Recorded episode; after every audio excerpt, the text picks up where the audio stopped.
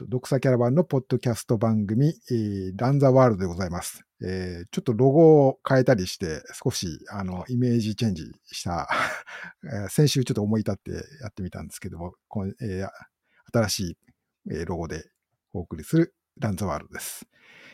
はい。えーっと、今日今回は、レギュラーメンバーのナミノムさん、ともやさんとご一緒します。えー、よろしくお願いします。お願いします。よろしくお願いします。こんばんは。こんばんは。は。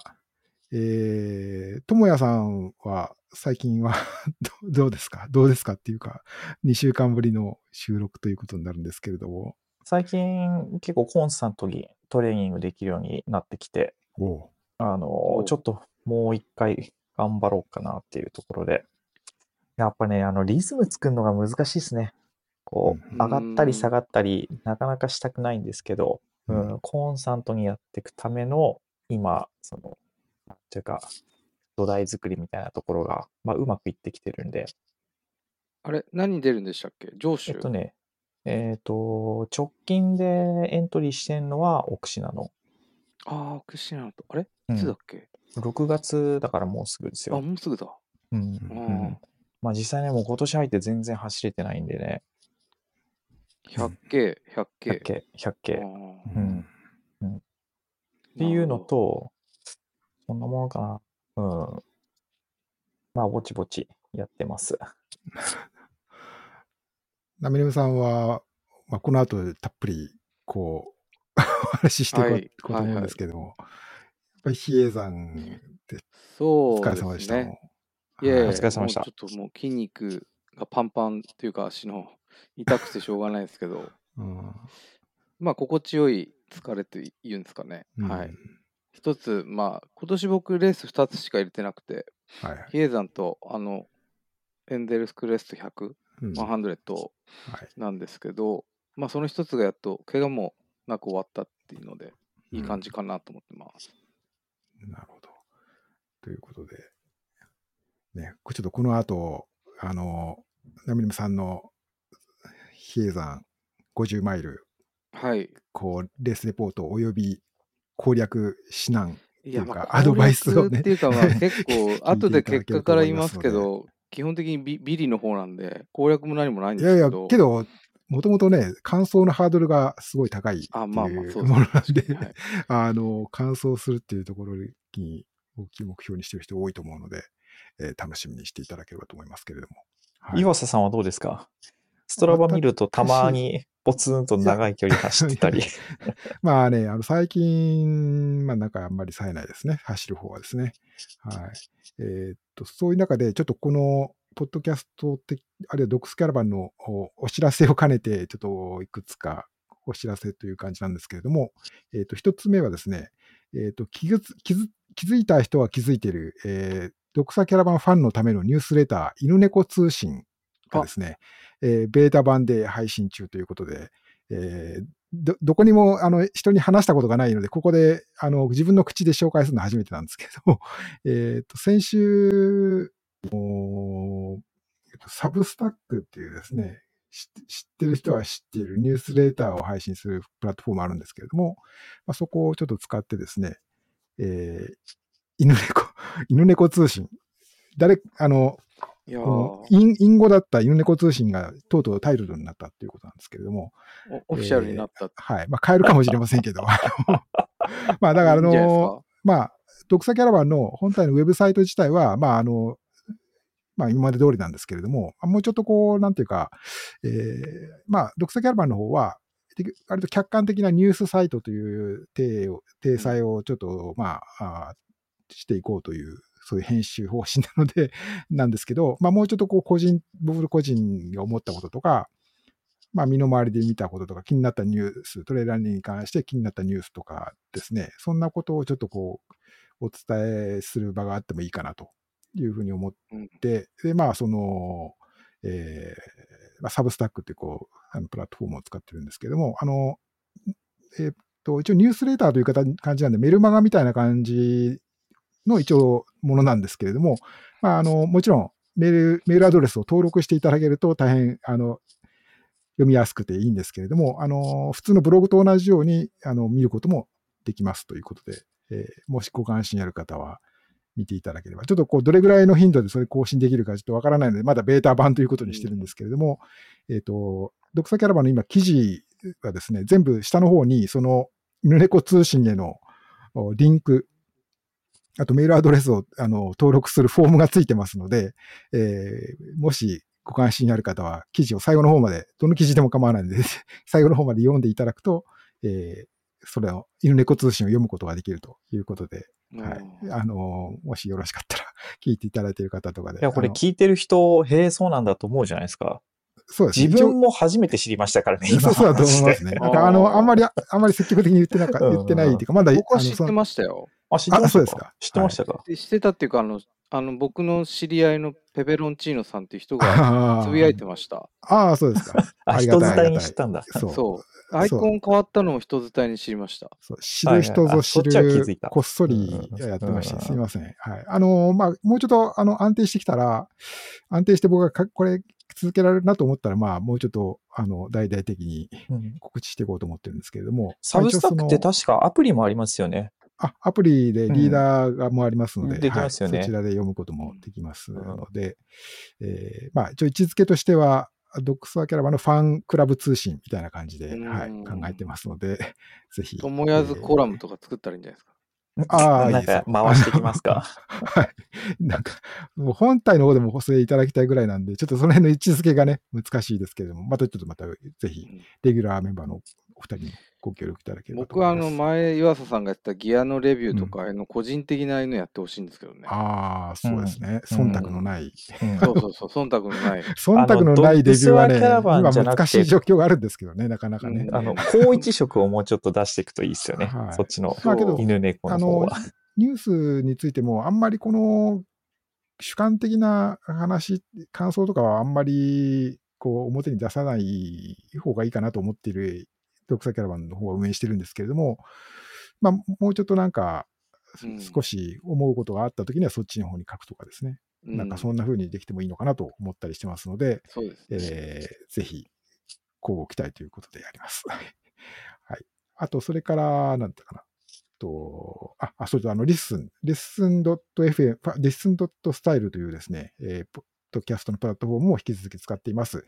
えっ、と、あの、近藤淳也さんが作った、あのいぶきの近藤さんが作った、えーポッドキャスト耳で聞くだけでなくて、AI を駆使した自動文字起こしで、えー目でも読めるというサービスですので、えーこの Run the World も LISTEN のウェブサイトの方、ね、listen.style の方からです、えー読むことできます。あの、概要欄にちょっとリンク入ってますので、えーちょっとこう、記事、きあの時聞いたエピソードのなんか話題探したいなとかっていう時にちょっと便利なああと、そのまあ、おそのまあ、その部分を音声で聞くとかっていうこともできますので、ちょっとね、よかったらお試しいただければと思います。ちょっとね、なかなかいい感じの、ありそうでなかったというか、この AI 駆使した時代に合ったサービスということになっておりますので、ぜひお試しいただければと思います。はい。あ、それで言うと、僕最近気づいたというか、はいこれ教えてもらって知ったんですけど、自分は Spotify で、あの、うんこの番組、まあ、はい聞き返したりとかするんですけど、はい。Spotify の再生画面を押すと、はい。これ今動画撮ってるじゃないですか。はい。これがそのまま流れてるんで。すよね。そう。あのーこれ、これなかなか面白いですよね。そうそう。あの、Spotify、あの、まアンカーっていうポッドキャストのサービスがあって、それをまあうん、Spotify が買収して、で、つい2週間ぐらい前に、その名前、ブランドもアンカーから、えーっと、Spotify for Podcasters だったかななんか、そのか Spotify のブランドにもう、あの、アンカーが自体が変わったんですよね。で、まあ、そういう、まあ、そ、そこで僕もあの、まあ、みたくさんの人がそこプラ、あの、配信の、なんていうんですか、音声ファイルをアップロードする場所に使ってるんですけれども、まあ無料なので使ってるんですけれども、あの、しばらく前からその動画でもアップロードできるようになったんですね。だから YouTube と同じような感じで、その動画をアップロードできて、で、ビデオポッドキャストとして、Spotify とかでは、まあ、ビデオで見ることもできるという、ということなんですね。で、僕の場合は、このポッドキャストの場合は、その、えーっと、なんだ、あの、YouTube の方にもそのまま上げてるので、YouTube に上げるものと同じものを Spotify の方にも上げてるので、アンカー、旧アンカーの方にも上げてるので、そんな風に見ることができますね。うんはい。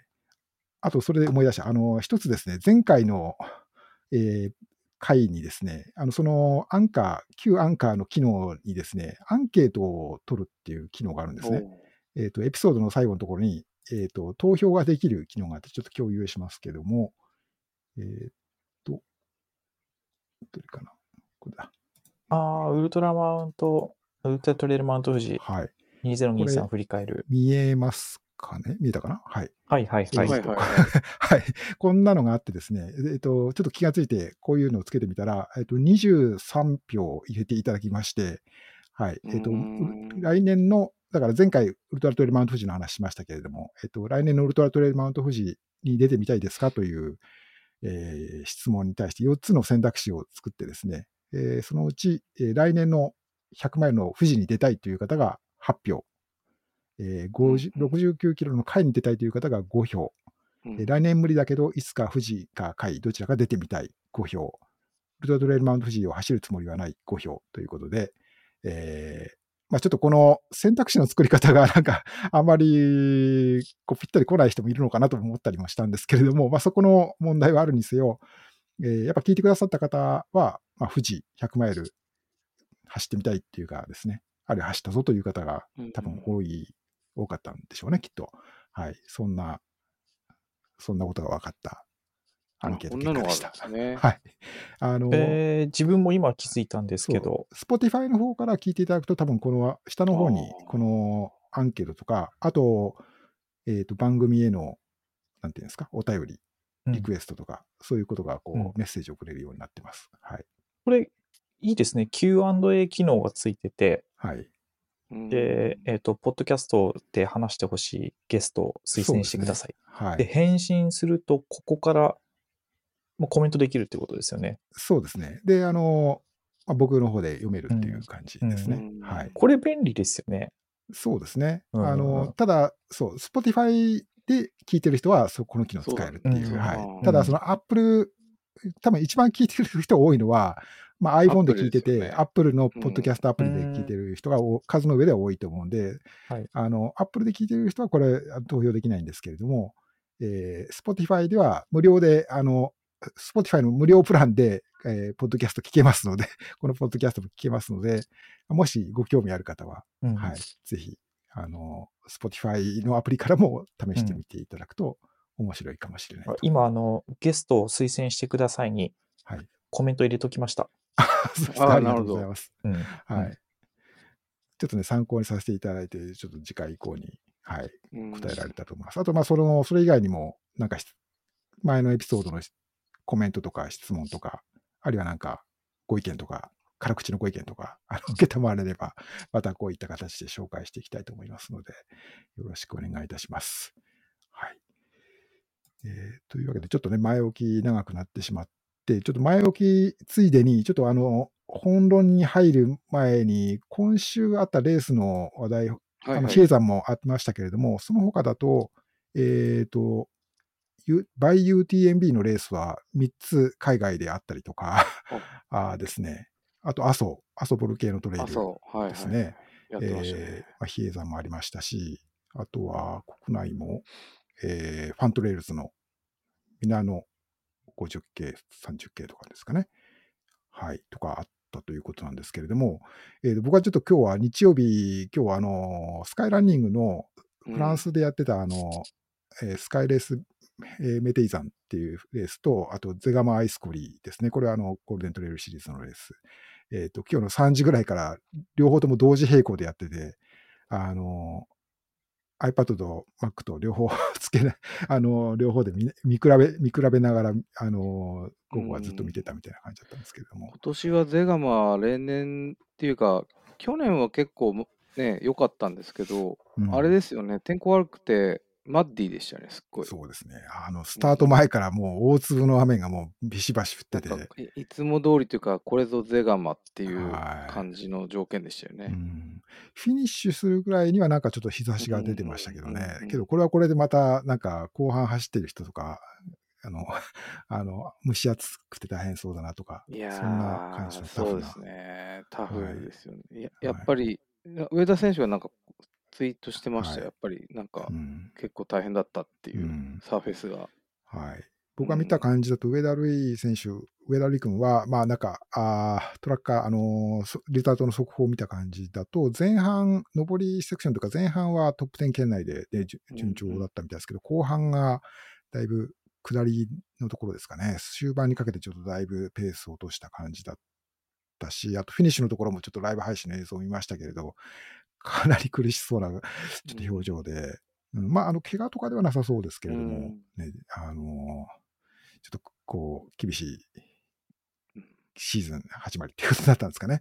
あと、小笠原貢献選手、小笠原貢献さんが出ていて、40位だったかな、うん、30、うん、ぐらいだったですね。まあ、あのすごいですけどね、それでも、ゼガまで。40位とかって。うん、はい。あと、そのスカイランニングのスカイレースメテイさんの方は、あと高村貴子さん、高村貴子選手がですね、えー、女子11位だったかな。こっちは25キロぐらいの、まあ、テクニカルな、結構上の方、残雪っていうかもう、もう雪が、雪が丸ごと残ってるみたいな感じで、こっちはこっちまた大変そうなレースでしたけれども、かなりテクニカルなコースですね。はい。そんなのを僕はちょっとネット観戦していたという感じですね。あとはまあ、麻生か。麻生長田君が男子優勝で。そうですね。ですね。あれ、麻生のあのレースは前の、あの、うん、もう一個違う会社がやってたはいはい、コースって似てるんですか？麻生ラウンドトレイル。はい。で、あのー、まあ、入れ替わりで開催されるような形になってるんですけど。見た感じ似てますよ。はい。けど、スタート地点がちょっと違いますね。はい。あのうん、ちょっと、あのー、けどかなり重なっているのは確かですね。まあ、最初と最後のところがちょっと違う。レースだったみたいですよね、雨で。まあ、今週、日本もね、今週末は、先週もそうでしたけど、あんまりお天気良くないところが多かったと思うので、でね、えー、ドロンコレースで皆さん楽しんだというか、はい、楽しい、うん、厳しい、辛い感じだったんですかね。長田選手は調子良さそうですね。調子良さそうっていうか、なんとなくイメージ、50マイルから100キロちょっとぐらいの距離の強さっていうのは、なんか目立つなって感じがします。富士だとちょっとね、あれだったけど、やっぱり得意なの、やっぱ山岳系が得意なんですかね、彼はやっぱり。どどうなんですかね。うん。オールラウンドなイメージはありますよ。ね。ということでね、まあ、小沢君が優勝、女子の方は今田真紀子さんということだったみたいですね。はい。まあ、この辺も、あの、独裁キャラバンの DC ウィークリーの記事の中でまたご紹介していこうと思ってますので、今ちょっと下書き始めてますので、はい。また見てご紹介したいと思ってます。はい。はい。ということで、ちょっと前置き長くなってしまったんですけれども、えっ、ー、と、本題はですね。あ、本題、本題。えー、比叡山インターナショナルトレイルランが昨日行われまして、はい、皆さん4回目なんですか？そうです。僕は、えっとね、最初2015か、第1回確か2015じゃなかったでしたっけ、うんうんうん、?2014 だか 15? そうですね。はい、15でだったと思いますね。ですよね。はい。あれの時に、その時は150マイルってなかったんですけど、50K と 23K かな、うんうん、の部門があって、50キロに参加したっていうのが初めてですね。うんうん、で、それから4回過去出てる感じですけど、その2回目の参加からは50マイルか。うん、に参加したのが2019年。あと。そうか、2019年からなんだ。そうなんですね。あ、50マイルはもっと前から、もうちょっと前から。そうですね。2018だか10、7だかそこら辺ですよね。はじ始まって、僕が50マイルに参加したのは2019からっていうところですね。はい。あのー、これ50マイルの方は、確か始まった時からそうだと思い思いますけども、50キロと制限時間がそうなんです。同じ。そうなんですあ同じ厳密には11時間30分だけ違うのか。50 キロが11時間で、50マイルが11時間30分か。けど最初の時はなんか一緒だとか、あ時間が、っていうかね、終わりの時間が一緒なのか。終わりの時間が一緒なんです。あの、比叡山会館というか、比叡山自体が閉まるのが、その時間が一緒なんですね。半とかなんですよね。スタートが50前のがちょっと30秒そうそうそうそう。なんで、ずらしてさスタートするんですけど、うん、終わりは一緒。うんまあ、この条件の厳しさがなんとなくこの人の挑戦、チャレンジ精神をくすぐるところがあったりするのかなと思ったりして。そうですよね。あとはその特徴としては僕が最初に出た2015年の大会とか、2019年の大会とかもそうなんですけど、暑いんですよ、なぜか。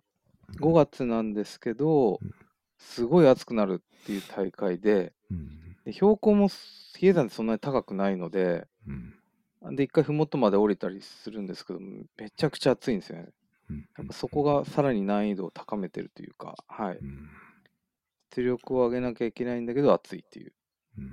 はい。けど、ナミネさんがその4度にわたって、やっぱ惹かれるのは、この、やっぱ厳しいレース。50マイルがやっぱりちょっとこう、チャレンジ精神くすぐられるっていう感じなんですか？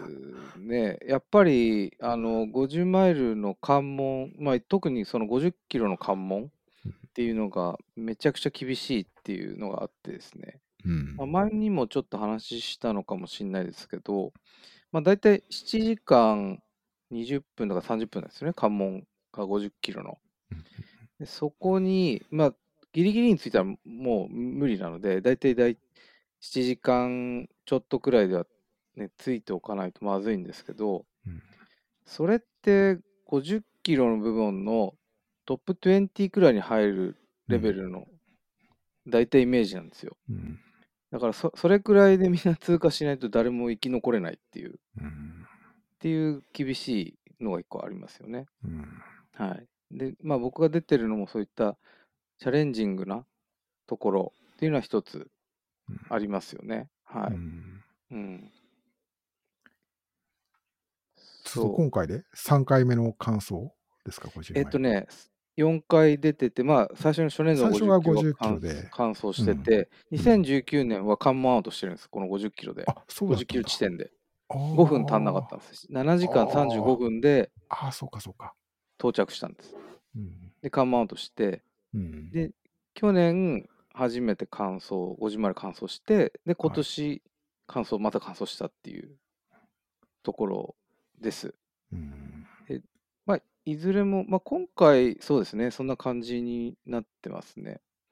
あとは、だから、19年にナミネムさんが、ね、関門アウトしたってどんだけ厳しい大会なんだろうっていうのは。初めて、その、うん、今までレース出てきましたけど、DNF とかはね、自分でやめたってのは一回ありましたけど、うん、UTMF とか。うん、でも、関門アウトって経験がなくて。ね、だし、ほら、僕ら、ね、一緒に走ったりするね、うん、ので、まあ、どれぐらい走れる人かって分かってたりするじゃないですか、体感的にも。それでダメなんだっていうのは、結構びっくりしたのね、覚えてますよ。そうそう、だから、すごい厳しい大会っていうのが、まあ、一個惹かれるところではあるんですけど、あと、ただ、厳しさの中にもですね、結構ホスピタリティがある。まあ、要は、結構関西では屈指の大きい大会ですね、これ。うん。来年で10回目とかなんのかな？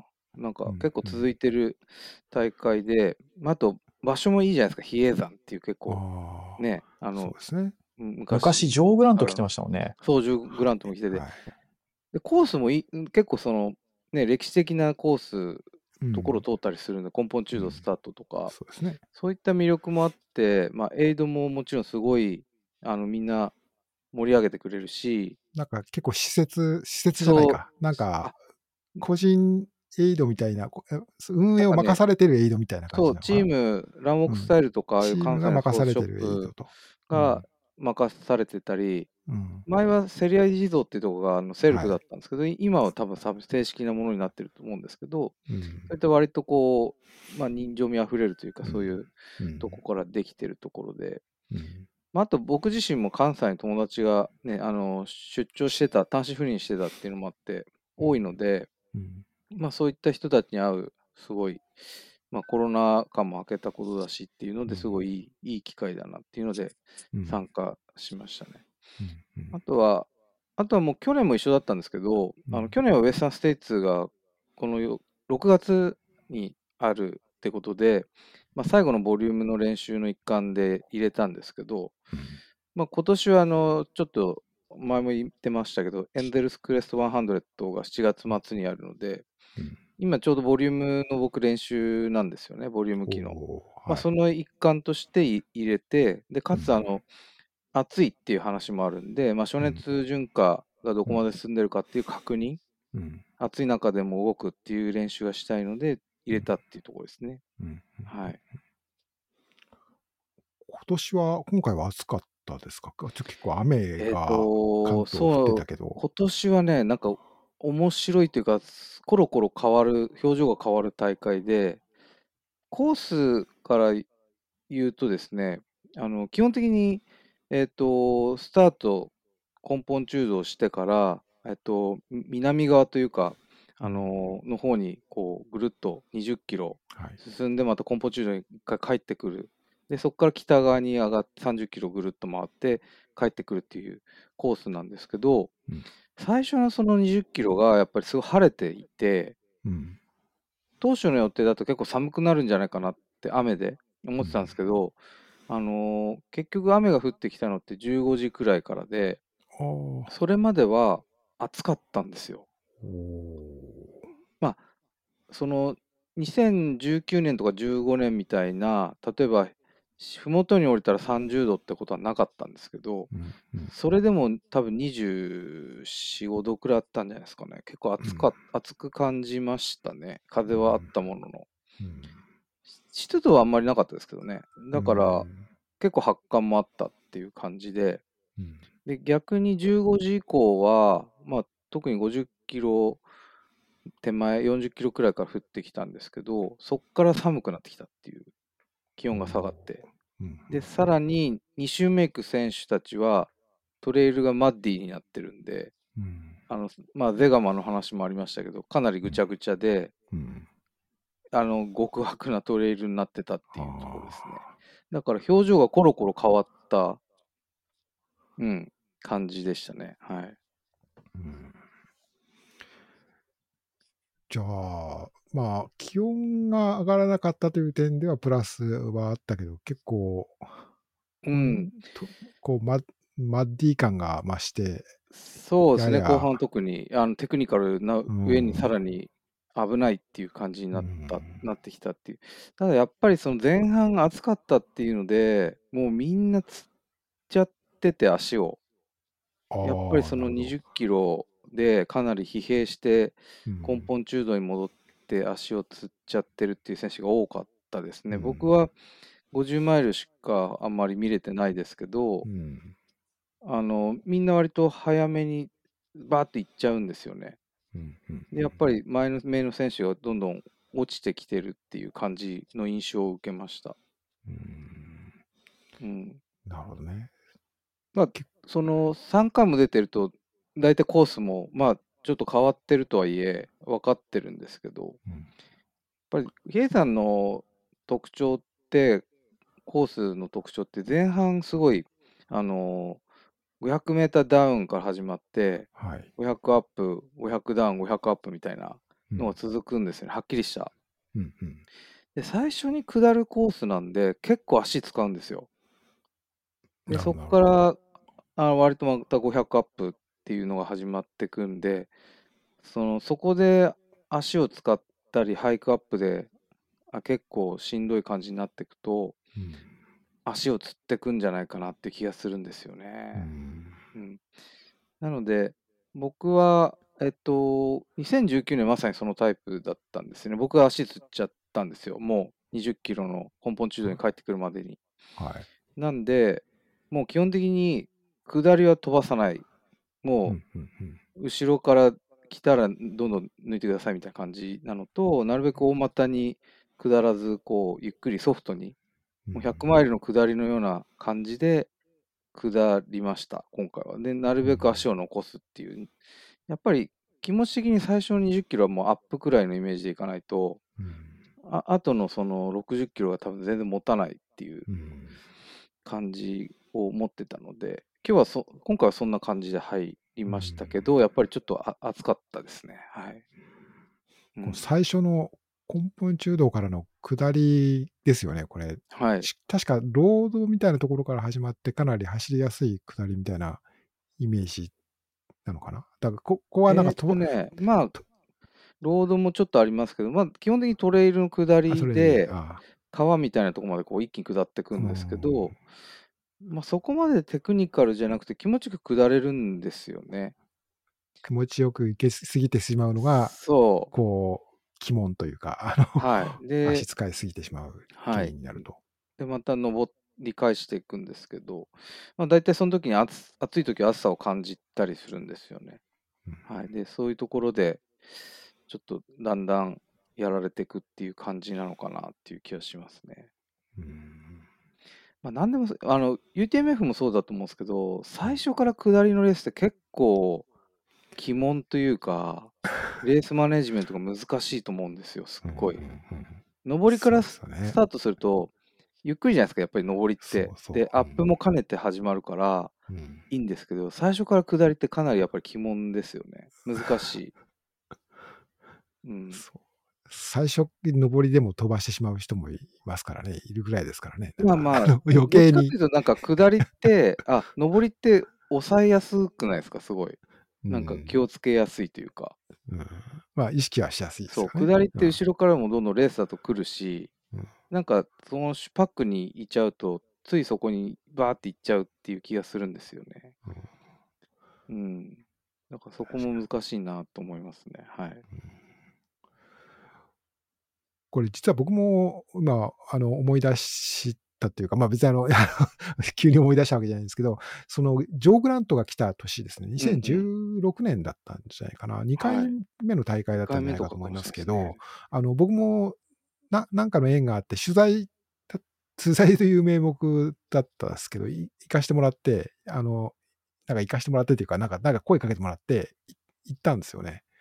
で、僕は走、レースは走ってないですけど、あの、取材というかコース上で、あの、ロテルドヒエイのところとか、かな？とか、なんか展、展望台みたいなところとか、まあ、何箇所かでこう、あの、回って、あの、止まって、あと、ジョー、ジョー、ジョー・グラントとは同じ、あの、前の日、あの、宿坊っていうか、あの、ホテルっていうか、あの、延暦寺の、は、経済会館の、あそこで同じ部屋で泊まったですよ、なんか。そうなんですか？そうそう、相部屋だったんですよ。そうそうそう。思い出しました。はでもすごい気に入ってたみたいなイメージを持ってますけど、うん、イエザー。はい。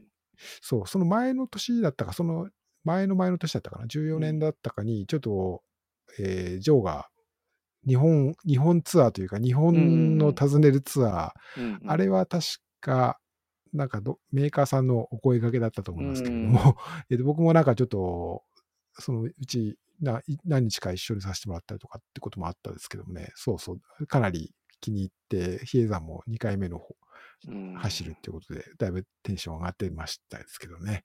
はい。結構暑さでやられてましたよね、うん、なんかレースの方はね、なかなか厳しかったみたいですけど、うん、はい。そんなことも思い出して、はい。結構テクニカルなとこもね、岩場というかあのロックがあるようなところを行ったりとか、結構ギャップがあるとこを登ったりとかもするんで、なかなかのタフな感じですね、サーフェスも。まあ、後半は走れるんですけど、前半は結構そういうとこが多くて。なるほど。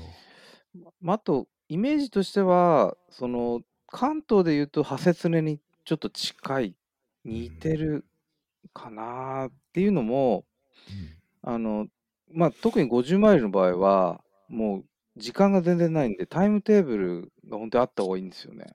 うんうん、で、関西の人たちって結構やっぱりこれ出る人たちみんな思想に思想を重ねていくんですよね。おお、まあ近い今回、そう、いいから。うん、そう、京都一周トレイルもちょっとかぶったりもしてるんで、はい、馴染みのあるトレイルだと思うのと、うん、あの、結構思想していて、今回も少しね、毎年ちょっとずつコースが変わったりするんですよね、いろんな理由で。うんうん、で、今回も新しいコースで、実はになって、去年より距離伸びてるんですよ。で、難易度もやっぱり上がってるんですよ。時間は変わってないんだけど。なるほど。距離にして多分3、4キロくらい伸びてんじゃないですかね。うんうんうん、だから、去年よりもさらに厳しい感じになっていて、うん、で関西勢の方々みんな思想して、やれ新しいコースはどうだこうだって言って、こう言言ってるんですけど、やっぱ関東にいるとなかなか思想もできないじゃないですか。うん。なんで、まあ、僕がコインしてる違うマラのあの、はい。西さんっていう方がいるんですけど、はいまあ、その人に去年も作ってもらったんですけど、タイムチャート作ってもらって、それを目安にして走るっていうのが、うん、やっぱタイムチャートあった方がいいですよね。うん、うんなるほどね。もう関門っていうか、あの、エイドも本当に時間ないから、100マイル以上にシビアに出てくんですよね。もう数分、もう1分とかで。もうそれくらい時間がないっていう感じですね。うん。だから、なかなかそういう意味では、思想はね、関東勢にとってはしにくいですけど、ただ僕4回出てる中で思ったのは、高尾結構似てるんですよ。サーフェイスも。ーで、やっぱ、り最近高尾のでは有名なトラサルディ、高尾の。あれが序盤の、その、要は20キロの、20キロ、まあ30キロか。あの、横高山までの比叡山の、まあ中ボスくらいのうんはい。のに似ていて、うんだから関東の人がやるならトラサルディで練習積むのが僕はおすすめかなと思いますね。うんで、なんだったら言うと南高尾を追加してトラサルディをに追加すると、だいたいサーフェス的に、あ、えっとね、50キロで累積3500になるんで、うんその比叡山の50キロと負荷は同じくらいになるんですよね。うんなので僕は割とそういうところで練習してましたね、今回も。はい。うん。この比叡山のコース自体は、これは普段から結構走っても問題ないあコース問題ないみたたいですよ。なんか、そうなんですねみ皆さん、思想は結構自由にできる思想で一周してたりしてますね。はい。うんはい。全然。あそうなんですね。それは、うんなんか、こうロローカルレース、ローカルっていうか、その地元のレースとして力試ししやすいというか、そう。あの、あの比叡山で俺はこれぐらいだったんだぞみたいな、こそうそう。だからう、マウンマウント取り合いみたい、マウントじゃないな。ハセツネに似てるな、みたいな。ハセツネもあるじゃないですか、基準はいが。はいはい。おハセツネ何時間みたいな。はい。10時間切りすごいみたいな、なんかね。だから、はハセツネのいわゆるサブテンみたいなはい。感じで50マイルみたいな、そんな感じなのかなっていうイメージですけどね。うん。はい。ね結構、僕もい一部しか見てないけど、なんかす結構杉林みたいな感じで、結構こう森、林の中の、なんかコースっていうイメージあるけど、そればっかりでもないのかなそればっか。りでもないですね。なんか、うん、最初はザレバだったりもするし、うん。あまあ、そういう。もちろん杉林みたいなところもあって、だから僕はやっぱりね、歴史マニアなんで、はい。あのー結構ね、おっていうポイントあるんで、おあるんですよね。その場所とか、あのー千日開放業に出てくる、あ、ここだ、みたいな。うんあのー行者が、あの、千日開放業の行行の人が、うん京都に向かってこうお祈りする玉砕杉ってあるんですけど、うんあそこも通るんですよ。だからついついこう写真撮りたいんですけど、そんな暇もないんですけど、やっぱこう歴史マニアにとってはこう、あの、すごいいいところですよね。はい。うなるほどね。はい。じゃあ、ちょっと下調べしておくと余計に楽しみが増えるうん。コース。すごい。だから、まだね、関東の人には、ちょっとな馴染みがないというか、あんまり参加されてないのかもしれないですけど、50マイルとか特に。うんだから、まあ、今後、あのー増えればいいなっていうふうには思ってますけどね。うんなんか比叡山というと、うん、お寺をイメージしちゃうんですけど、うんうん。そういったところを走っていったりっていうのはあるんですか？根本中道があのスタートなんで、まさに比叡山の中心の、あそこからスタートして、まあちょっとはい。こう、建屋を少しちょっと通ってっていう感じですけど、まあ、ただ寺の中をぐるぐるするっていうわけではなくて、いわゆるそのうん。外周というか、とところを回っていくっていうところですよね。うんただそ、の、いわゆるその千日開放業の業者さんが通るような道もちょっと含まれてたりもするんで、うんあとはちょっとこう、石仏とかもね、ちょっとあったりして、うん。雰囲気はありますよね、結構ね。ううんん。あの、眺めはどうなんですか？中身？眺め、眺めあ、景色というか。眺めはね、うん。まあ、いいとこもあります。ちょっと琵琶湖が見えたりするっていうとこもありますけど、でも、うんあんまりすごい開けてるって感じではないね。あ、じゃあ、高尾とか、あの、にハセツネコースに近いような。近い近い。もう割とやっぱ修行あ、なんかっぽいイメージ湧じのますね。はい。うん。うん。うん。ですね。はい。基本アップダウンが続くんですか？最初はやっぱりはさっきも言った通り30キロうんくらいはもう500アップ、500ダウン、500アップみたいなのがどんどん続いていって、その後、林道とかロードの傾斜の強いロードが現れたり、うんあ。とちょっとロープを使って下るようなとこがあったり、うんまあ、後半は割と走れるので、やっぱり最初に足を使っちゃうと後半走れなくなってタイムが伸びないっていううん、ところで、やっぱ戦略的にちょっと意識しないと厳しい大会ですね。ううんん。うん。で、やっぱり今回の場合は後半2周目、特に50マイルの選手は雨が降っていて、うんまあ、50キロの選手ももちろんそうだったんですけど、うんもう下りが極悪な感じになってて、あもうロープを使っても滑っていっちゃうっていう、ー。ロープのところが下るんですけど、うん。そこはかなり厳しかったですね。うん。なんかこの竹うん。竹壺神社とかこうこういうとこですか、あ、そうです。降り。てくあところ。の、滝寺とかのあ下りあ、なか、るほど。あの、あの、最北端に近いようなところですよね、坂本の方に降りていくそうそうそうですやつですよね。あで、今回そこら辺の先が新ルートになってーるんですけど、うそこに行くまでの下りのところが、もうつるっつるになってて、うんもうなんか女性とかがもう身体極まってました。このロープ、どうやって降りたらいいんだみたいな。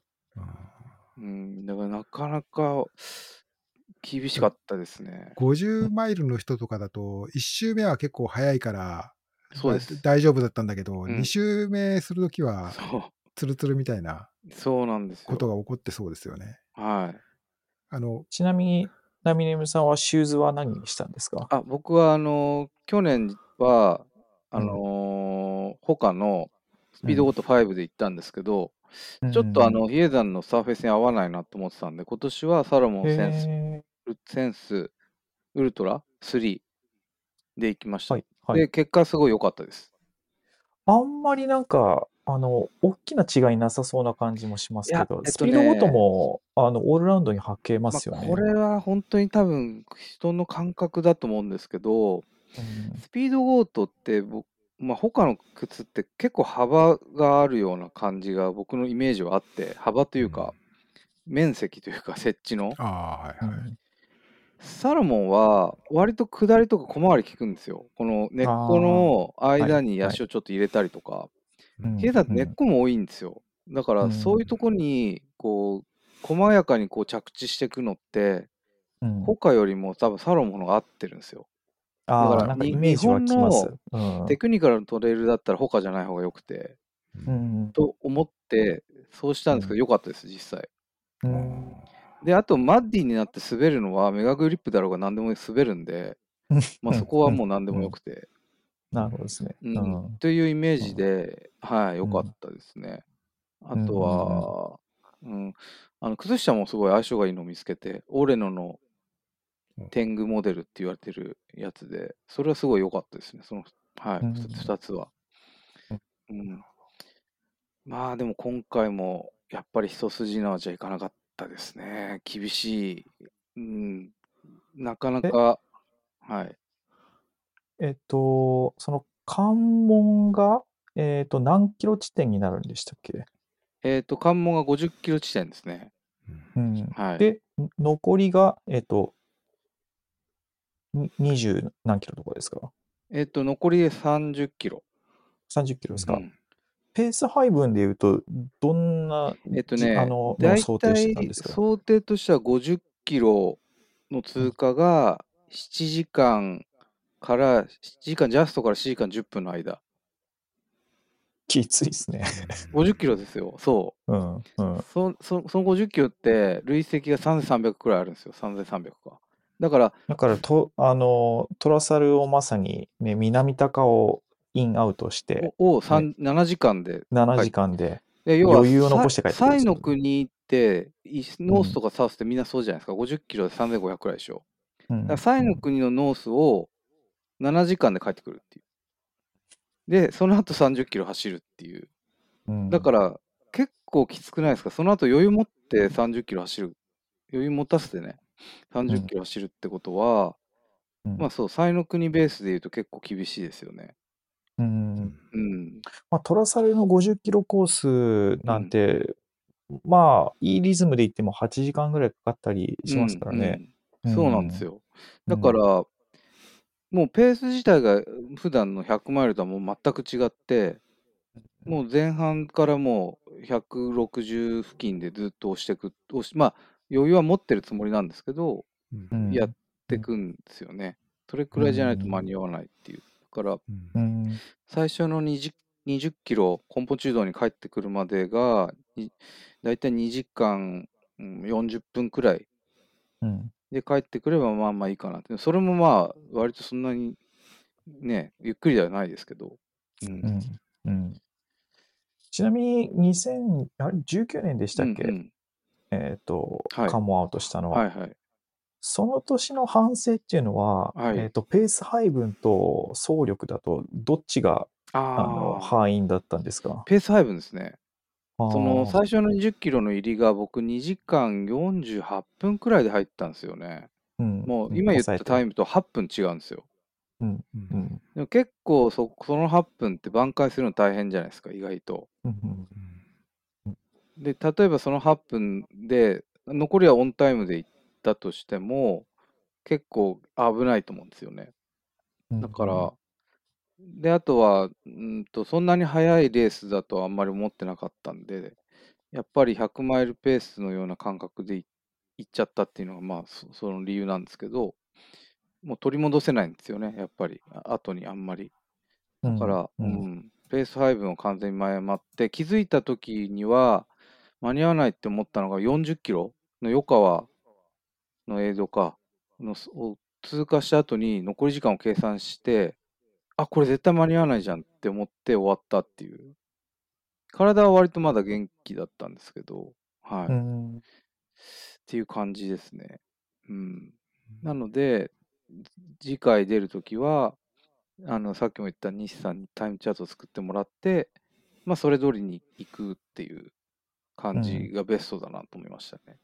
ううんん。派切ねですよね。うんうん宣言峠までに何時間通過しなきゃいけないとか。はい。そうそう、そんな感じですね。まあ、ただ、そのタイムテーブルをこなすための総力はもう絶対マストなんで、それはやんないといけないっていう練習。うん。うんそんな感じですよ。なかなかハードですね。ハード、まあ、うんそうなんですよね。で、僕は言った通り AC っていうその A レースが7月末にあるんで、まあ、それに向けての1個のボリューム練習っていう位置づけでもあるんで、その前にはトレーニングしてるので、大体その AC に向けて今し4月くらいからボリューム練習始めたんですよ。山に入るっていう。うんまあ、なんで、割と山慣れは今なんとなくしてきているっていう感じなので、まあ、うん、そういう意味では対応はできるような体には割となっているかなっていう感じでしたけど、蓋を開けてみると今今年は本当にきつかったです。うん。うん、どうですか？あの、体の仕上がりとしては、去年と今年だと、去年の方がいいですか？それはやっぱり去年の方が多分いいと思います。っていうのもやっぱりまあウエスタンが翌月だった時なんで、やっぱ去年より1ヶ月遅れてるレイメージです、やっぱり。うんフィジカル的には。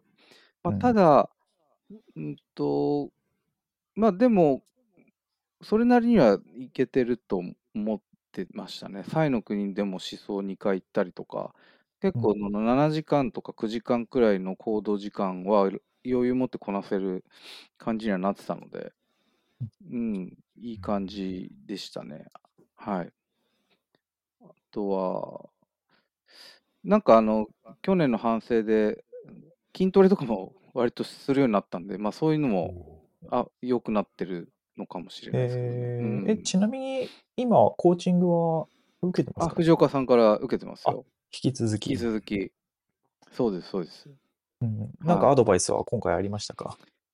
まあ、比叡山に関しては特に特化したものってのはないですけど、うん。まあ、それに向けて、まあ、どうボリューム機もどういうふうに入れ込んでいくかっていうのはいろいろ決めてもらってやってるっていうところで、あとは、まあ、筋トレとかもね、片足スクワットやってみたらどうですかとか、ううん。ん、そういう、うん、ところと、あとやっぱり、あの、比叡山については、まあ、AC もそうですけど、僕やっぱ最近足つる傾向があるんで、うんまあ、そこに充電を置いて対策してましたね。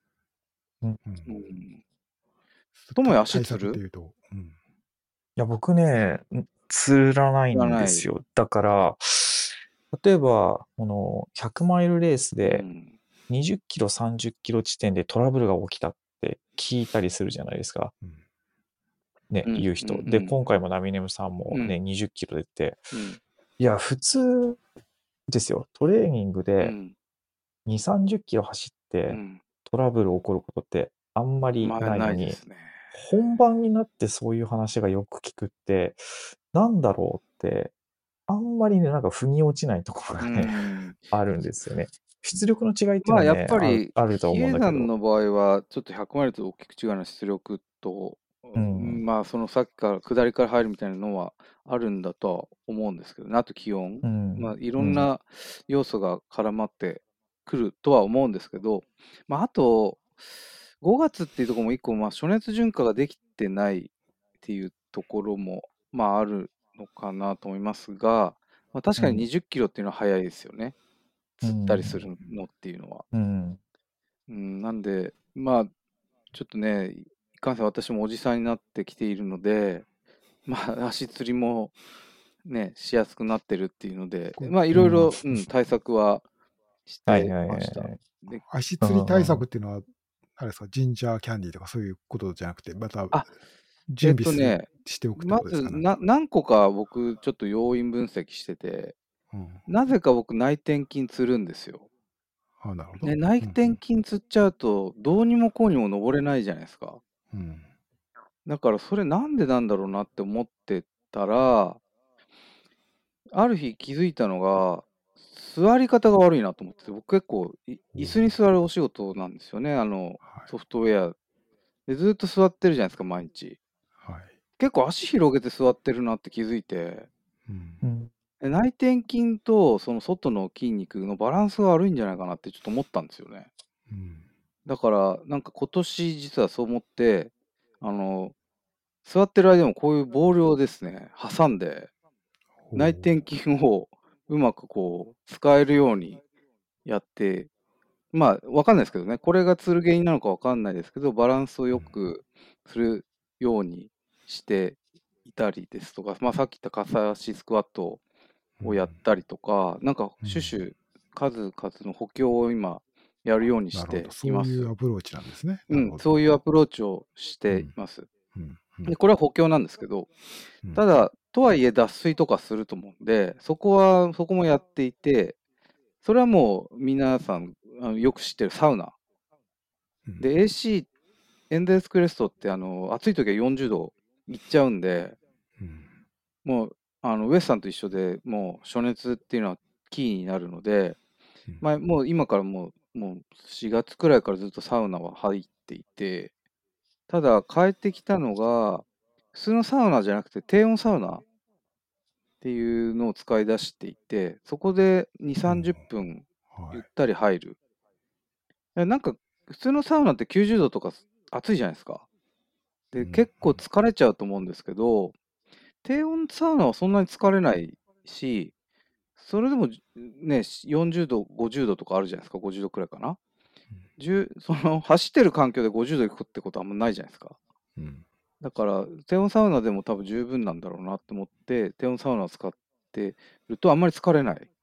でうん、それをよく使ってます。で、もっと言うと、その店舗層とかをある程度ハートレート上げた時の後に低温サウナを使うっていうようにしていて、これ多分ジェイソン・クックとかもおすすめしてたんですけど、おある程度心拍上げた後にそのサウナに2、30分入って暑熱していくっていうのをやって、ここに2ヶ月くらいやってるのかな ?1 ヶ月半か。ウォームアップしてから。あまり暑すぎないサウナに行くく。あまりやす、まあ、あればですけどね。はい、うん普通のサウナだったら一段下の、一番下のところで、扉に近いところで入るみたいな、ちょっとなるべくあんまり熱くならないところでっていうところを気を使って、まあとにかく疲労があんまり残らないっていうように、サウナって意外と疲れるんですよね。うん、なんで、そういうふうにしました。ただ、そのレース前の、まあ4日前にはもうサウナ入るのやめて、もう疲れを完全に抜くようにしていて、いますと。で、サウナ期が終わって、あの、今度はその、クリームを塗り出すんですけど、僕。クリームはい。何種類か使ってて、CBD クリームってあるじゃないですか。はい。CBD のクリームを、あれって炎症とかを取る、疲労とか取るっていう効用があるので、まあ、大体レースの4日前に、寝る前にこう塗って、それで寝ますと。で、3日前から PR ローションっていう、たんと、なんちゃらマグネシウムだったかな？忘れちゃってましたけど、重炭酸マグネシウム？なんかそ、それのローションを結構流行ってるんですよね、今なんか界隈で。それを大体3日前から塗り始めて寝ると。で、当日は PR ローションをレースの30分前くらいに塗り、さらにその上からマグネシウムオイルっていう、ここれは釣り釣り対策ですね。ピュアローションはどっちかというと筋肉疲労低減みたいな、ですけど、マグネシウムオイルは足釣り用なんで、それを上から塗り、まあ合わせ技みたいな感じで塗ってレースに出るみたいなのをやってました。塗る系。はい。なるほど。で、さらに、そのマグネシウムローソンとピアローションを傾向していって、いつでも出せるようなチューブに入れて、塗る塗り直し、3時間に1回塗り直しするあ、じゃあ、ちょっとエイドとかで塗ったりとか。すごいお手入れの数ですね。なんかちょっと美美容、美容のお話みたいな感じに。えー、しかもその、比叡山って、その、僕よくツイッターで、あの、いろいろ話してる、サイさんっていう方も、そのピアローションを塗るんですけど、関西の。サイさんと言ってるのが、横高山っていう2時、まあ、3時期の手前の山があるんですけど、はい、結構ラ、うん中ボスくらいの、うん、そこの手前に川あるんですよ。その手前の川の前でピュアローション塗ると、ピュアローションってぬるぬるしちゃうんで、その川で落とせるっていう。はい、あ手を洗って。はい、はい、だから、なるほどね。よそうなんです。ちょうどその横高の前はちょうど3時間くらい経ってるし、ピアローション塗るのに最高だっていうのはローションブラザーのサイさんと言っていて、そこで2人、2人こう、今回も一緒になって、ローションを塗り直しして、手を洗って、お互いに塗ったりしないでください。いや、お互いには今回塗らなかったですけど、まあ、サイさん塗あ塗ってるなとこう見ながら、まあ、今年も来たなと、ローション祭りが始まったなっていうので、はい。来年からローションエイドとか出てくるんじゃないですか、ね、ローションエイド出てくる。ローションスポットそうなんですよ。その、比叡山って映像が面白くて、その、うん、なんか、セクシーエイドっていうのもあるんですよね。ああ、なんか見た。そう、それはモタテの山、まあ20キロの最初のループのとこの、そのコンポチュードの手前の、僕が一番嫌いな山なんですけど、はい、まああそこ、ちょっとローションには早いですけど、あってもいいかもしれないですね。ローションサービス。はい、ますます、ますますお色気エイドになってしまう。えー、そういうセクシーエイドで。セクシー。そう。やっぱり参加してる方は関西の方が多いんですか？あ、多いと思います、やっぱり。うん、関東、今回パッと僕が知ってる限りだと、僕本当知り合いだけで言うと、えっ、と、ひろみちお兄さんでしょ？小島さん？あああと、黒田さん、黒田清美姉さん？うん、あとは小橋啓太？あと、名取くん。僕が知ってる限りは、僕の知り合いそんな関東勢ってそんな塩梅でしたよ。うん。うん。まあ、あとは、そう、そうですね。滋賀馬らの面々とか関西の人とか、うん、うん、そうそういう方が多かったですね。うん、はい。まあ、やっぱりなかなか、まあコロナ禍だったっていうのもありますけどね、今まで。まあ、これからまた来年とか増えていくかもしれないですけど、はい。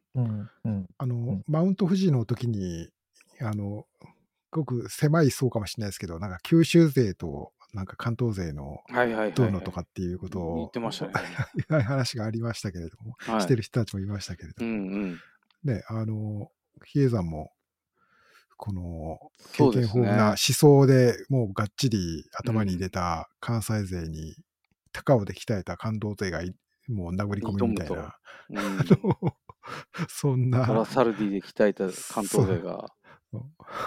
はい。もう関西の選手、速い方多いですよね。いやそうですね。レベル高いですよね、やっぱり。うん、あれ今回、リザルト僕まだ見てないですけど、なんか、誰が勝ったとかあるんですか？えっとね、はっきりよくわかんないんですよね、リザルト。西村さんはフィニッシュしてないのかな？なんかああ、やめてましたね。ナトリ君もやめてましたね。ナトリ君と一緒になんか映ってた、そう、あの、せりあい地蔵、その横高、ローション塗ってから登る山、ローションエイドのを越えて、せりあい地蔵っていうとこ行くんですけど、そこにいましたね。休んでました。体育座りして、ナトリ君が。ああ、そうなんだ。はい。まあ、西村さんは、なんか、世界選手権もあるし、あんまり無理しないとかっていうのもあるのかなと。疲労がやっぱり、そうですね、世界選手権もあって、やっぱり去年、うん、スペインでしたっけ？スペイン、スペインのね、この間、うん、3位、やっぱり連戦の疲れとか、やっぱ後々を考えてっていうとこじゃないですかね、って言ってました。はい。うんうんまあ、あとガッツというか、やっぱり連戦するとガッツが失われていくじゃないですか。なんかそういうところもあるのかもしれないですね。なるほどね。うん、モチベーションモチベートがっていうのもあるのかもしれないですけど、うんうん、まあでもトップって大体9時間切るとか9時間前半とかですもんね。うん、すごい早いですよね。ねうん、ちなみに小島さんは5位でしたよ。おおすごい。多分コースも初めて走られると思うんですけど、さすが往年の、はい。あの、マラランニングシューズでした。相変わらず。あの、滑ってなかったですよ。あの、下り大丈夫だったのかな？みかんのネットのバックパック。あ、そう、そう、なんかこう、ナプサックっぽいので、ハイドレーションでした。ああ、さすが。さすがの、いつも通りの、はい。変わってないですね。はい。あそうですね。あ、そうそう。で、足つり対策はそんな感じ。うん、で、あと今回秘密兵器実はもう一個あって。おはい。何ですか？あの、前々からその、塩をね、もちろん塩タブレットは僕も取ってるんですけど、1時間に1回くらい。それだとあ間に合わないっていうのがあって、例えばこう界隈ではお吸い物飲むといいとか、なんかお味噌汁とかああいうのって結構いいじゃないですか。日本人合うというか、だしも入ってて。まあ、塩分が自然にでもお吸い物って、なんか具が入ってるからすごい、袋ごと持ってっても邪魔なんですよね。あの、なんかあるじゃないですか。松茸のお吸い物とかって。お麩とか入っちゃってるじゃないですか。で、なんか嫌だなと思っていて、なんか探したら、こういう、こういううどんスープ知らないですか？うどんこういうの。あ、東丸じゃないですか。これ、よく売ってますよね。これがね、いいんですよ。これを、東丸のうどんスープがいい、ね、これを、120ミリリットルくらいのちっちゃいフラスコにも入れて、で、水を入れるだけなんですけど、うん、結構しょっぱいんですけど、うん、しょっぱいですね。これを、例えば、比叡山でいうと、モタテっていう、その、すごい嫌な山、コンポチュートに帰る16キロ地点くらいの山と、そのさっき言ったローションの横高の前に飲む。で、そうすると、つらない感じになるんですよね。で、やっぱかなりの塩分量なんで、もう、そこで飲むと、そういい感じでした、僕は。なので、これと、クラスコとこれ持っていけばいいだけなんで、あと水があればいいじゃないですか。はい。はい。東丸の人喜ぶのかな？なんだろう。いや、これはね、しかも、あの、なんか変な具が入ってないんで。入ってないですね。はい。すごいお、おいしいんですよ、あと。だしの。あの、僕も、あの、うちにも常備してありますけど、はい、あれ、多分関西の会社だし、関西、関西風味ですよ、これ。関西好みの、関西人にとっては多分、馴染み深い。誰もが知ってる味みたいな。僕はこれを今回秘密兵器として持っていって、まあ、うん、後半ちょっとピキッと来たとこはあったんですけど、まあ、例年に比べると全然釣らずに済んでいました。はい。すごい良かったと思います。これは AC でも持っていこうかなと思って。はい。ロサンゼルスでもう、で、うどんスープを東丸のスープが大活躍みたいな。大活躍するんじゃないかなっていう、おすすめですね。これは、ティップス。これはもう、あの、東丸の人はアメリカに輸出する、もうしてんのかな？そうですね。ちょっともうね、はい、ハウスを整えた方がいいかもしれないです。釣り対策はこんな感じは割と丁寧に今まで要はウエスタンとかああいうので培ってきたティップスをこうまあ実践してきたっていう、うん、あと今回プラスアルファで試したこういううどんスープとかをやったっていう感じですね。うん、あのジェルとか補給トラブルは特になかったですか？今回はね、あそうなんですよ、うん、それが去年ですね、50キロ地点で結構胃がやられたんですよ。結構早いじゃないですか、50キロって。うん、まあ、例の100マイルとか考えると。でもやっぱり出力がやっぱ高いんで、結構気持ち悪くなっちゃったんで、まあ、去年も実は救われたんですけど、まあ、前々から言ってる成城石井の10倍ジンジャー。これをデポに入れておいて、まあ、それは飲んでよかったっていうのと、あとはもうジェジェルがですね、もう今回はスプリングのリキッド、うん、ハニーレモン味っていうのが新しく出てるんで、それと、うん、あとテールウィンドのコーラをメインに、まあリキッド系をメインにこう、味をこう、一回か変えていくっていう、交互に。っていうので、リキッドで補給して、で、ジェルはスプリングの、あの、好きなカナベリーとか、あとマグオンのバナナとか、まあ割とそういうのをちょっと上りの前に入れていくっていう感じにしてました。あとは固形としては魚結びのおこわとかカロリーメイトのバニラとかを持っていったんですけど、あの、まあ、おおむね気持ち悪くならなかったんですよね、今回。うん。まあ、リキッドが合ってたっていうのもあるんですけど、ただね、ちょっと大きく100マイルと違うのは、リキッドのカロリーだと間に合わない。スピードが。出力がありすぎ、高いんで、うん、で、ジェルも意外とちょっとおろそかになっちゃってたみたいで、実はその50キロ終わって、結構1周目、その50キロまではちょうど7時間くらいで帰ってきたんですけど、うん、その時結構、あ順調だなと思ってたんですけど、出てちょっとね、異変があったというか、ちょっと半がノックになったなっちゃったんですよね。あの、うん、まあ、寒くなってきたっていうのもあると思うんですけど、まあ、その時レインは着てなくて、ノースリーとアームカバーで走ってたんですけど、多分寒くなって熱を使うようになっってから、一気になんか、ハンガーノックってか手がしびれ始めちゃって、で、なんか足を出しても上りで全然力入らない感じになっちゃったんですよね。で、多分、あの、ちょっと冒頭にも言いましたけど、エイドもそんな止まって食べるっていう感じじゃなかったんで、あんまりがっつり苔を入れてる感じでもなくて、多分そういうのもあると思うんですけど、間に合わなくなってて、結構後半はだいぶやられましたね。胃腸は大丈夫だったんですけど。はい。なんで、多分リキッドだけだと全然間に合わなかったんだなっていう、一応飲んではいたんですけど、なんで、ハンガーノックになって、しばらくはもうちょっと止まってジェルを入れたり、カロリーメイトゆっくり食べたりしてましたね。まあそうしたらどんどん後ろの人から追いついてきたっていう感じで、はい。うん、そんな感じでした。まあなんで、胃腸っていう意味では、まあ全然対策としてはバッチリだったのかなっていう感じはしますね。あと、ちょっとでも異変あと感じたら、ともさんが言ってたみたいに、ガシン酸をこう、ちょっと飲んだりとか、そういうのもしてましたね。はい。なるほど。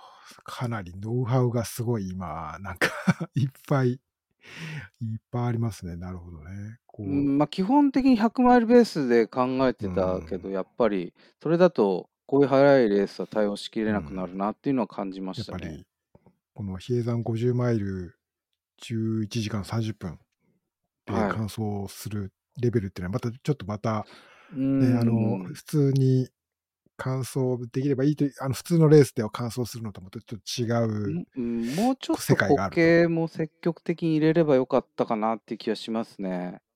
なんか、胃が元気だっただけに、無性におにぎりとか急激に食べたくなっちゃって、うん、その時魚結び置いてっちゃったんですよね、デポに。あ、なんで置いてったんだろうとか思いながら、でも腹はすごい鳴るみたいな感じで、うん、結構ややられてましたね。あの、60キロ、70キロ地点は。ごめんなさい、何でしたっけ？なんか、おむすびじゃなくて、なんか、魚結びっていう、なんか、なんか、うんと、なんソーセージの入れ物みたいなところに、おこわ味の、こう、お米が入ってるんですよ。はははは結構、なるほど。うん。あ、じゃあ保存が効く、はい。なんだ、お米の棒みたいな？うん、棒みたいな。そう、それをね、最近よく食べてるんですけど、美味しいんですよ。へカロリーメイトだとちょっとこう、入りづらいじゃないですか。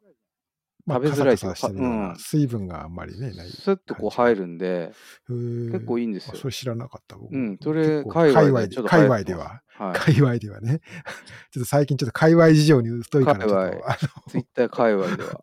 あとは、まあ、なるほど個人的、これちょっと高いからあんまりお勧めしないけど、成城石井の、あの国産果実一粒ゼリー7種ミックスみたいのがあってそれも結構美味しいんで後半も全然食べれるっていう、うん、そういうのも駆使をします。なるほど。けど、はい、それは前半で食べきっちゃったんで後半にはなかったっていう。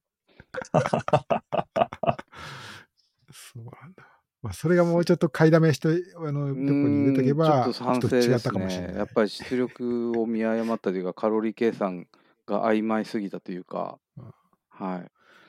まあ、とにかくだから50キロから、まあそうですね、要はそのラスト30キロが本当にきつくて、うん、もうスピードは出ないし、あの、でもね、走んないとまずいじゃないですか、もう間に合わないんで、うん、もう苦しみましたね、本当になんかもう、今の気持ちは持てなくていいかなって思ってますけど。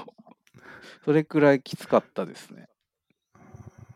でもね、あの、でもこう、知り合いの人たちに一緒に走パックに入れてもらったり、あの、ちょっとの間ですけど、一緒に走ったり、引っ張ってもらったりして、うん、ななんとか、なんとかなんとかゴールできたっていう感じですけど、本当に、余川のサイズ44キロくらいの関門最終関門の5分前です、僕出たの。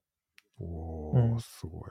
余川ってまだだいぶ前ですか？えっとね、44、44キロってことはい。あとえー残り6キロ。最後のエイドですもんね。最後のエイドあと6キロ。ロを、だから1時間5分か、くらいで走んないといけないですけど、まあ最初5、4、5キロ、4キロくらい下るのかな。だからそこ結構走って、うん。上りはもう期待できないんで、もうそこをとにかく飛ばすしかないじゃないですか。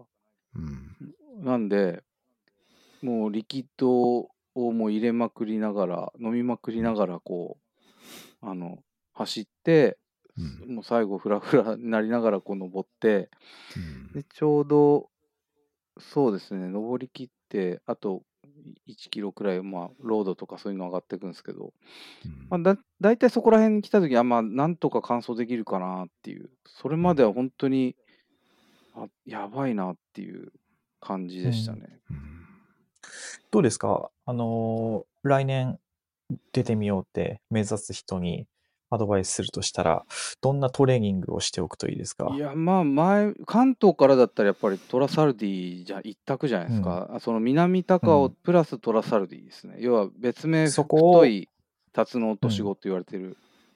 うん。うん、7時間なり、切るペースでそうですね、なるべくタイム意識して走った方がいいと思います。僕も実際、サイの国は、あのー、そこまで強度っていうのは意識しなかったですけど、トラサルディはやっぱり強度、タイム意識してましたね。あの、うん、7時間、うん、くらいで走るっていうのを決めて走ってました。結構頑張んないとダメじゃないですか。特にね、あの、帰りの南高は長いし、割と登るんですよね。あ、僕ね、帰りやんないんです。行きだけです。行きやって、そのままトラサルディやって、あの、最後、うん、あの、あそこで帰るあの、日陰沢。だから、行き帰り南だともっと多分タフじゃないですか。うん。うそっちはやんない。そそっちはやんなかったですね。だから、それなしで7時間くらい。うん。うん。それだと50キロで3500。うん。うん。くらいですね。だから、うん、そうするとまあ7時間。うん、そんくらいですね。はい。それが一番、まあ、あと、なるべく暑い日にやりたいですよね。涼しい日にこう、そうクリアしても、あんまりっていう、うん、クエスチョンが残っちゃうというか。涼しい日にやるんだったらもうちょっと早く上げないとダメかもしれないですね。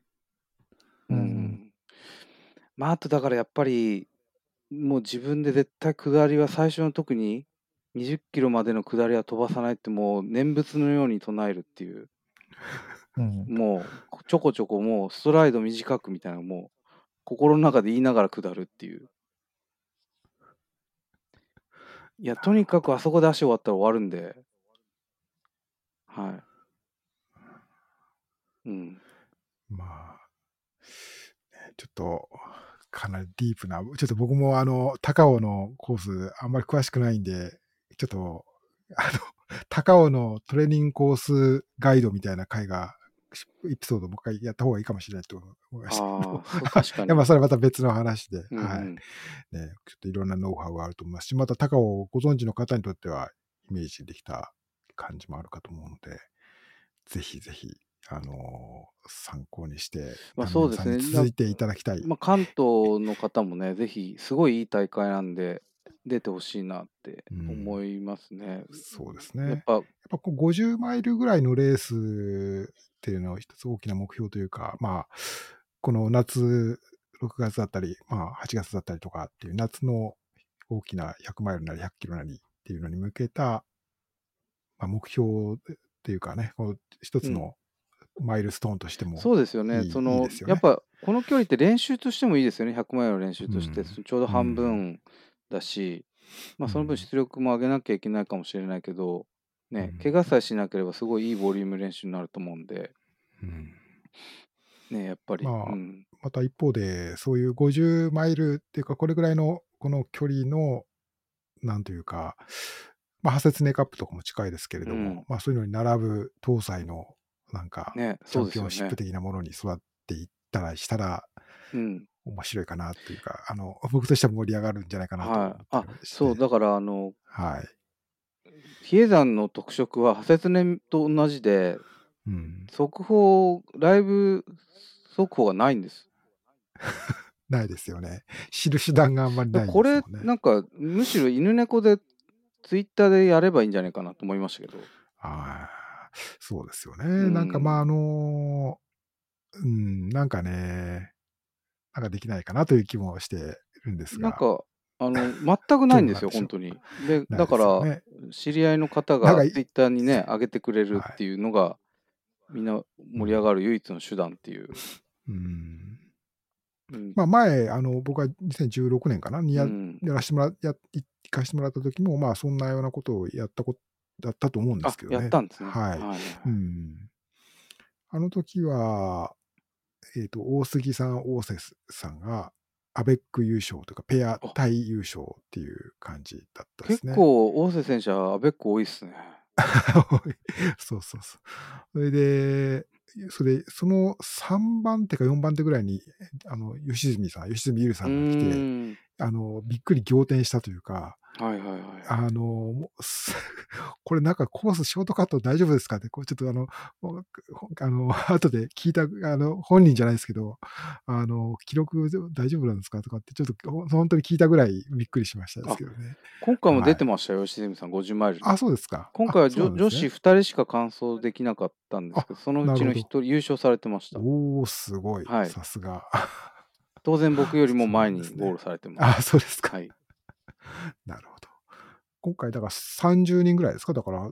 そうですね、30人ちょっとくらいじゃないですか。すね、128人出走して、30ちょっとってことは20数パーですよね。うん、搬送率。ですよね。まあだから例年に、去年もね、多かったんですよ、完走した人。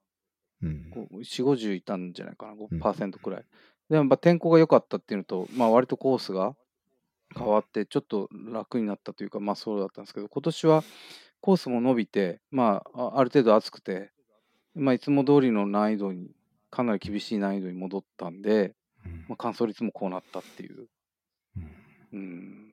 なんかね、乾燥率高くなるとも、なんか難易度が上がるっていうな、なんかこう、どっかで聞いたことがあるような 感じになってるような気が、気もうっすらしますけど。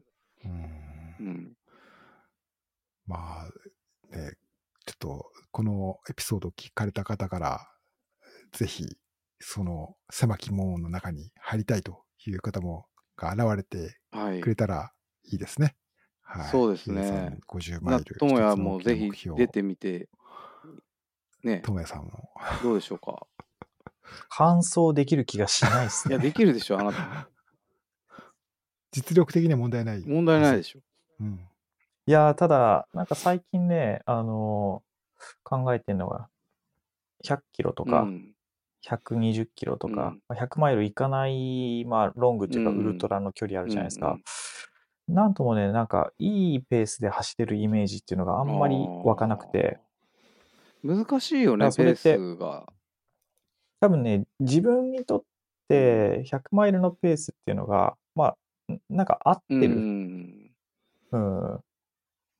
だなっていうところ。うん。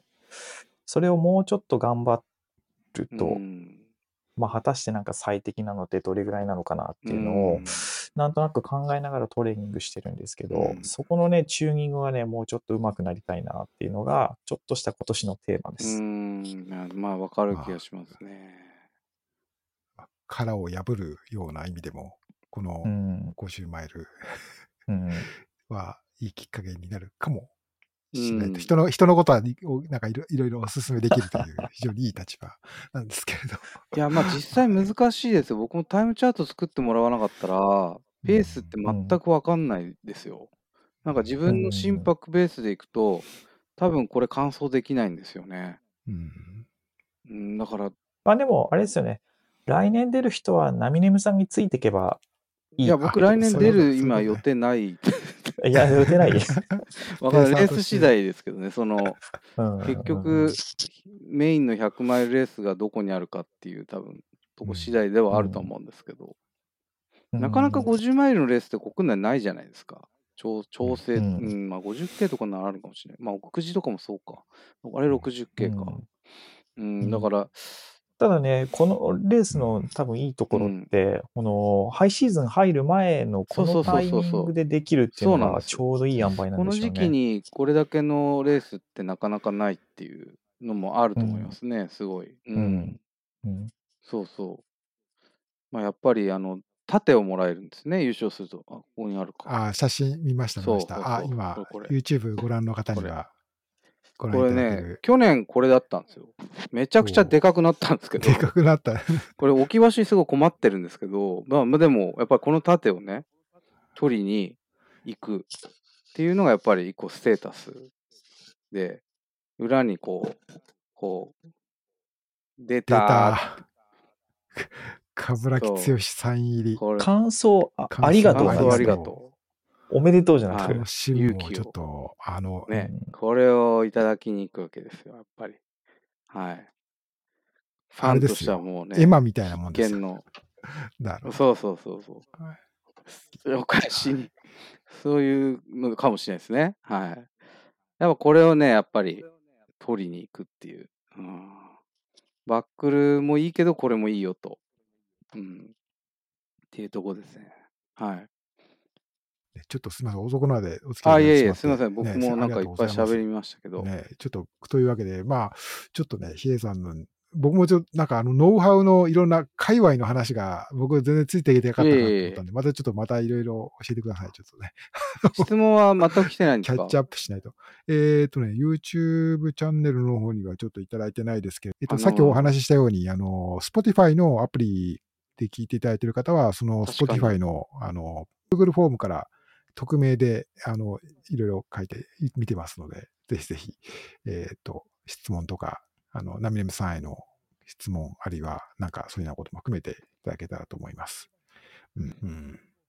すごいな。ちょっとだいぶ内容が、えー、まあ、ある程度、今回の Tips というか、やってきたものは全部言ったつもりです。今週末は、トレニックワールドサイの国ということで、ビッグイベントまたね、そうですよ。海外のビッグイベントが。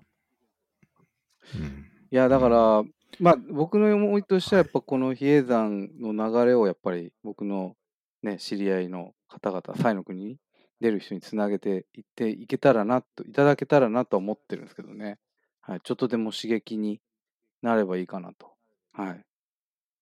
この間僕はあの、マウント富士の時にライブ配信でご一緒した小原小原さん、ね、はいはい、小原正俊さんも、ね、今回はサイの国100マイル挑戦するということでしたので、はい。ちょもやは行くんですか？僕、夜時間があれば、ちょっと応援に行きたいなと思ってます。いいすね。うん、ぜひぜひ、ちょっと熱いレースを。ね、僕ちょっと残念ながら行けないんですけど、すごい、あの、はい、なんかレポートあるなら楽しみにしてます。うん、その他、国内だと、えっ、ー、と、延山とは、まあ、京ヶ岳バーティカルリミット、これ長野県ですけどね、こんなのもありますし、あと海外は、ワールドシリーズのイベント、UTMB ワールドシリーズのイベントが、フランスのですね、トレイルアルザスグランテスト by UTMB というのがあって、これ初開催ですけれども、ライブ配信とかもやるようなので、えー、また、この配信、ね、シーズン入りということで、いろいろ盛りだくさんの来週末ということになっております。はい。えー、犬猫通信ですね。えー、ニュースレーター、ドクサキャラバンのファンクラブ的な、ファンクラブ通信的な犬猫通信、えー、ベータ配信してますので、ドクサキャラバンのどの記事の下にも今、はい、あの、えー、リンクと、えっ、ー、と、購読するメールの登録フォームがありますので、ぜひちょっと見ていただけたら、あの、途中から、あの、えー、興味ある方は見ていただけたらなと思います。はい。ということでありました。じゃあ、これくらいにでお開きにしましょうかね。はい。えー、っと、レギュラーメンバーの友谷さん、波沼さんでした。ありがとうございました。失礼します。またよろしくお願いします。